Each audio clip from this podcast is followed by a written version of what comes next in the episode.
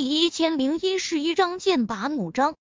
同一时刻，在一家高档的 KTV 里，明宇昂正搂着一个漂亮的陪唱公主唱歌。昨晚，他非但没能教训陈飞宇，反而看到红莲大展神威，陈飞宇潇洒离去，带给他不小的打击。明宇昂怎么都想不通，无论家世、外表、人品还是事业，自己明明都能甩陈飞一百条街，可是陈飞的身边为什么有那么多相貌绝美的女人跟在他身边？一个四锦千家，一个红衣美女，还有一个长林省秦家的秦雨欣，哪个不是个顶个的漂亮？连自己见到他们都心动不已，可为什么他们却纷纷看上？陈飞这个小白脸，难不成他们不喜欢阳刚一点、帅气一点的男人？明宇昂心里只能如实安慰自己，不过依然心里不爽。今天中午便约了几个狐朋狗友一起来 KTV 唱歌发泄一下，顺便商量接下来怎么对付陈飞。毕竟嘛，他明宇昂大嫂可是亲口放出话来。要在七天之内把陈飞赶出燕京，眼看着已经过了三天时间了，如果到时候没办到，那他明家大嫂岂不是成了燕京的笑柄？一想到这里，明玉昂心里就不爽，脸色也跟着阴沉下来。他怀里的陪唱公主还以为明大嫂嫌弃自己，越发卖力的歌唱，还撒娇似的在明玉昂怀里扭了几下。突然，何童推开门，急急忙忙走了进来，手里还拿着手机。刚进门就兴奋地道：“明少，大事件，咱们报仇的机会来了！”昨晚何童喊来李光头对付陈飞，李光头却被红莲吓了个半死，连带着他也觉得很没面子。而刚刚天光苑酒店经理打电话的人正是何童。明宇昂皱眉道。你刚说什么？包间内唱歌的声音很大，再加上何童太过兴奋，才刚进门就说了出来。距离明玉昂比较远，所以明玉昂没有听到。何童快步走了过去，兴奋地道：“明少，我是说咱们向陈飞报仇的机会到了。”明玉昂惊讶，神色一怔，把怀中的陪唱公主推到一旁。示意何童坐在自己身边，问道：“怎么说？”何童坐下去后，兴奋地道：“明少，你应该知道天光苑是我们何家的产业吧？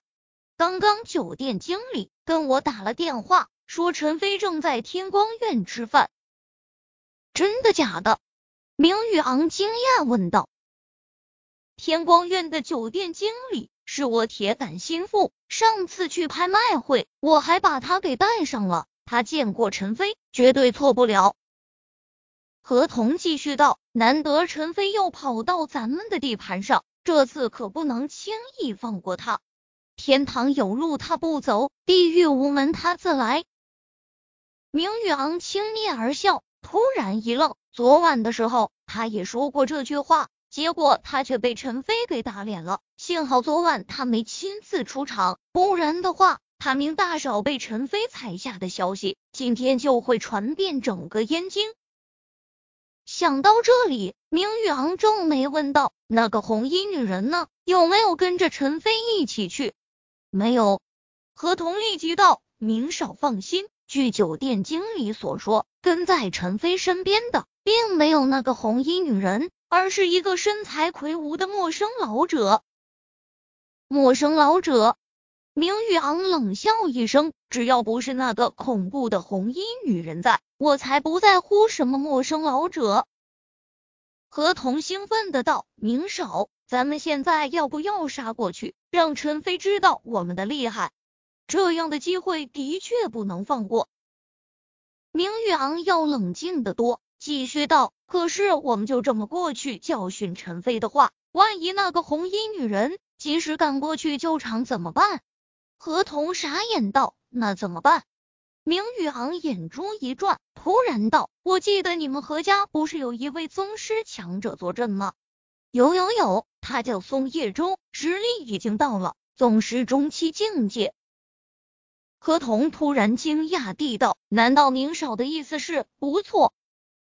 明宇昂冷笑道：“把松叶舟这位宗师强者请来，跟着我们一起去天光院找陈飞的麻烦。就算那个红衣女人赶去救场，也无济于事。”何童想了想，道：“虽然请松爷爷对付陈飞有点杀机，用牛刀。”但是有了明大少出面，我相信松爷爷会同意的。我这就去打电话请示松爷爷的意见。说完后，他就拿着手机，急匆匆跑到了包间外面，找了个安静的地方打电话。不到两分钟，何童便兴冲冲的跑了回来，做了一个 OK 的手势，兴奋地道：“明少，松爷爷同意了，待会儿在天光院外面会合。”好，明宇昂兴奋之下，疼的站了起来，大手一挥就向外面走去。这次一定要把陈飞赶出燕京，让他知道到我明大少的厉害。同一时刻，却说陈飞宇跟着苏文江来到包间坐下后，苏文江拍了拍手，吩咐服务员上菜。很快，一桌色香味俱全的饭菜便上了上来。苏文江这位传奇中期强者主动站起来，给陈飞宇倒了一杯酒，笑道：“陈先生，您身上有碧玉扳指，地位在我之上，这一杯我理应敬您。”好说。陈飞宇举起酒杯，和苏文江一同喝了一杯。酒过三巡，气氛逐渐热烈后，苏文江再也按捺不住内心的好奇，开口问道。陈先生，恕我冒昧问一下，宗主他老人家是什么时候把碧玉扳指送给您的？陈飞宇喝了一杯酒，苏文江连忙给满上。只听陈飞宇这道：“当初在中越省，我跟岑家有一场决战，你应该知道吧？”知道，知道。苏文江连连点头。陈先生以宗师后期的境界。力压岑家家主岑孝威，震动整个华夏武道界。据说那一战到最后，宗主他老人也有到场。说到这里，苏文江惊讶地道：“难道就是在那个时候，宗主把碧玉扳指交给了您？可是，可是以宗主他老人家与岑家的交情，他应该帮着岑家才对。”苏文江越发的懵逼，难道这碧玉扳指是陈飞宇？从宗主身上偷走的，几乎是下意识的，他就否定了这个猜测。以宗主传奇后期境界的实力，还没人能够从宗主身上偷走东西。那陈飞宇身上的碧玉扳指到底是怎么来的？看来你真的什么都不知道。陈飞宇笑着道：“开山老人跟岑家虽然有交情，可交情又不是一成不变的。”接着，陈飞宇就把当初跟岑家决战，并且开山老人突然反转立场，对岑家的灭亡冷眼旁观的事情说了一遍。行事不拘一格，却又有自己一套处事方法，还真是宗主他老人家的行事作风。苏文江苦笑一声，道：“那宗主为什么将碧玉扳指给你？很简单。”陈飞宇将碧玉扳指拿了出来，放在了桌面上。苏文江双眼顿时一亮，只听陈飞宇继续道：“因为靠山老人要去一个神秘的地方闭关突破，在临走之前，担心白羊宗没了他的坐镇会导致衰败，所以把碧玉扳指给了我和琉璃，让我们代为照拂白羊宗。原来是这么回事。”苏文江恍然大悟，宗主既然选择突破，那肯定是以先天境界作为目标。不知道陈先生是否知道，宗主去了哪里闭关？那是个极其神秘的所在。陈飞宇见苏文江露出怀疑的神色，笑着道：“我没有敷衍你，那个地方很神秘，不知道你有没有听过华夏圣地？华夏圣地。”苏文江一愣，之前听宗主提起过华夏圣地极其玄妙神奇，难道宗主真的去了华夏圣地？说到这里，他对陈飞宇再无怀疑，因为只有极少数人才知道，开山老人一直心心念念先去华夏圣地突破到先天境界。既然陈飞宇能说出“华夏圣地”四个字，那说明陈飞宇没有说谎。陈飞宇点头承认了，想来想去，开山老人应该已经去了圣地才对。苏文胜摸下巴，思索起来。宗主去了华夏圣地，谁也不知道他什么时候会回来。难不成碧玉扳指还要一直放在陈飞宇的手上？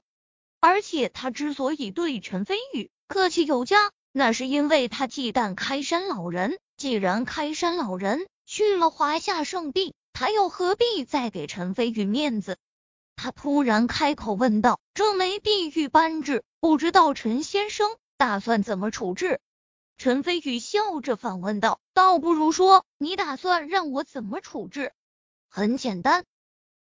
苏文江正色道。碧玉扳指是我们白羊宗所有，我希望能物归原主，把碧玉扳指交还给我，然后你再带着碧玉扳指去当白羊宗的宗主。